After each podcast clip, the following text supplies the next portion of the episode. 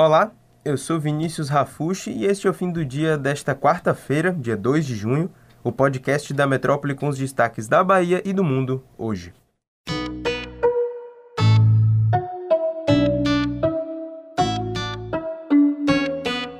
Amanhã é feriado de Corpus Christi e a Prefeitura de Salvador fez algumas modificações nas medidas de prevenção contra a Covid-19 aqui na cidade. Por isso, é importante lembrar de algumas coisas.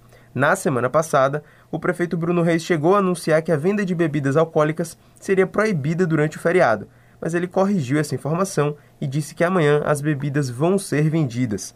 A proibição só começa às 8 horas da noite de sexta-feira, dia 4, que vai durar durante todo o fim de semana. O que não vai ser permitido mesmo é o acesso às praias, que vão ficar fechadas de amanhã até o domingo, assim como o toque de recolher, que começava às 21 horas e vai passar para as 8 horas da noite. Outras medidas anunciadas pela Prefeitura são a suspensão do ponto facultativo nas repartições municipais na sexta-feira e a interrupção das viagens de ferryboat no sábado e no domingo. No site do Metro 1 você encontra essas informações com mais detalhes. A Bahia recebeu na manhã de hoje um lote com 366 mil doses da vacina da Oxford, e elas já começaram a ser distribuídas para os outros municípios da cidade. Lembrando que esse lote que chegou hoje vai ser usado integralmente para a aplicação da primeira dose. Amanhã, a Secretaria Estadual de Saúde espera receber pouco mais de 37 mil doses, só que dessa vez da vacina da Pfizer. Uma nova reunião da CIB, que é a comissão que define o processo de vacinação aqui na Bahia, definiu que a partir de agora 80% das vacinas vão ser aplicadas por idade e 20% por grupos especiais, de prioridade. Antes, a proporção estava obedecendo outros critérios, que era de 70% para as prioridades e apenas 30% para o grupo por idade. Essa inversão nas quantidades de vacinas destinadas à população já vinha sendo defendida pelo prefeito Bruno Reis, que nas últimas semanas reforçou que a vacinação precisava seguir os critérios por idade. Em paralelo a essa decisão da CIB, o Tribunal de Justiça da Bahia negou o mandado de segurança solicitado pelo Ministério Público do Estado, que proibia a vacinação de profissionais da imprensa contra a Covid-19.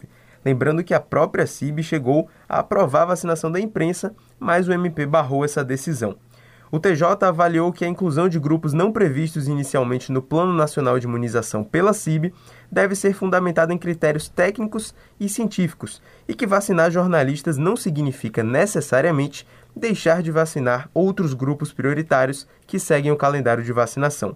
Na visão do desembargador José Cícero Landim Neto, que cuidou do caso, a CIB poderia sim incluir uma nova categoria de prioridade mesmo que o Ministério da Saúde não tivesse estabelecido a prioridade para os profissionais da comunicação.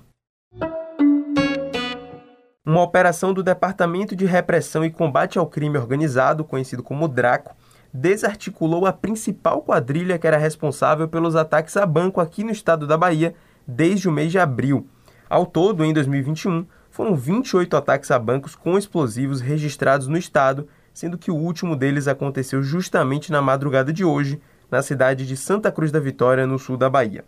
A operação do Draco prendeu um homem identificado como líder da quadrilha, que é apontado por executar pessoalmente vários desses ataques. A polícia baiana prendeu ele em Osasco, lá no estado de São Paulo.